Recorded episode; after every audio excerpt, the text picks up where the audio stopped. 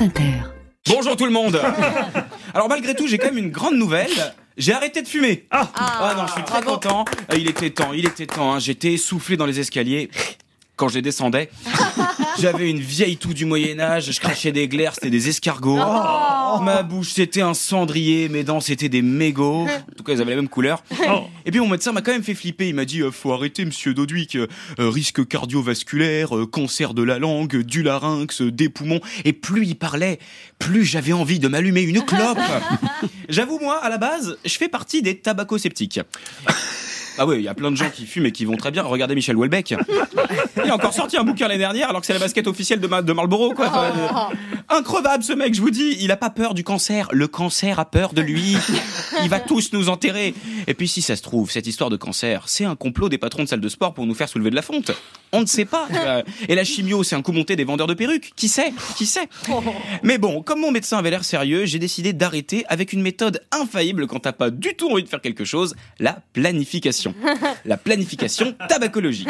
J'explique. Pour tous ceux qui veulent arrêter de fumer, le premier mois, on supprime juste les cendriers. Le deuxième mois, on arrête de regarder des westerns. Et si on y arrive, on arrête d'acheter des clopes, on. On fait ça progressivement, c'est ça le secret. Là, moi, vous voyez, je suis plus qu'à 17 clopes par jour. En janvier, je passe à 16. Avec des patchs, évidemment. Euh, J'ai calculé, si je respecte ma planification, je fume plus du tout en avril 2034. Bientôt, quoi.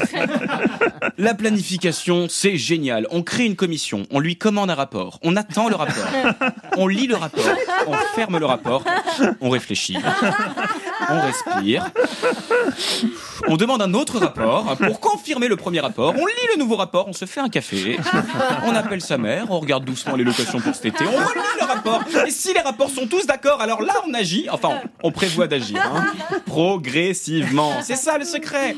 Moi je fais ça tout le temps, je planifie quand je dois ranger mon appart. Aujourd'hui j'enlève les cheveux dans la douche, demain je fais mon lit, la semaine prochaine je jette les légumes qui pourrissent dans le bac à bière. Bon, entre temps il y a de nouveau des cheveux dans la douche, mais vous voyez j'avance, c'est ça le truc, j'avance. Avec la planification écologique évidemment je suis pour, hein, à fond, à fond, progressivement. Le climat tousse un peu, mais ça va. On va pas s'inquiéter parce qu'on a un été qui commence en mars et qui finit en novembre. C'est pas génial les barbecues?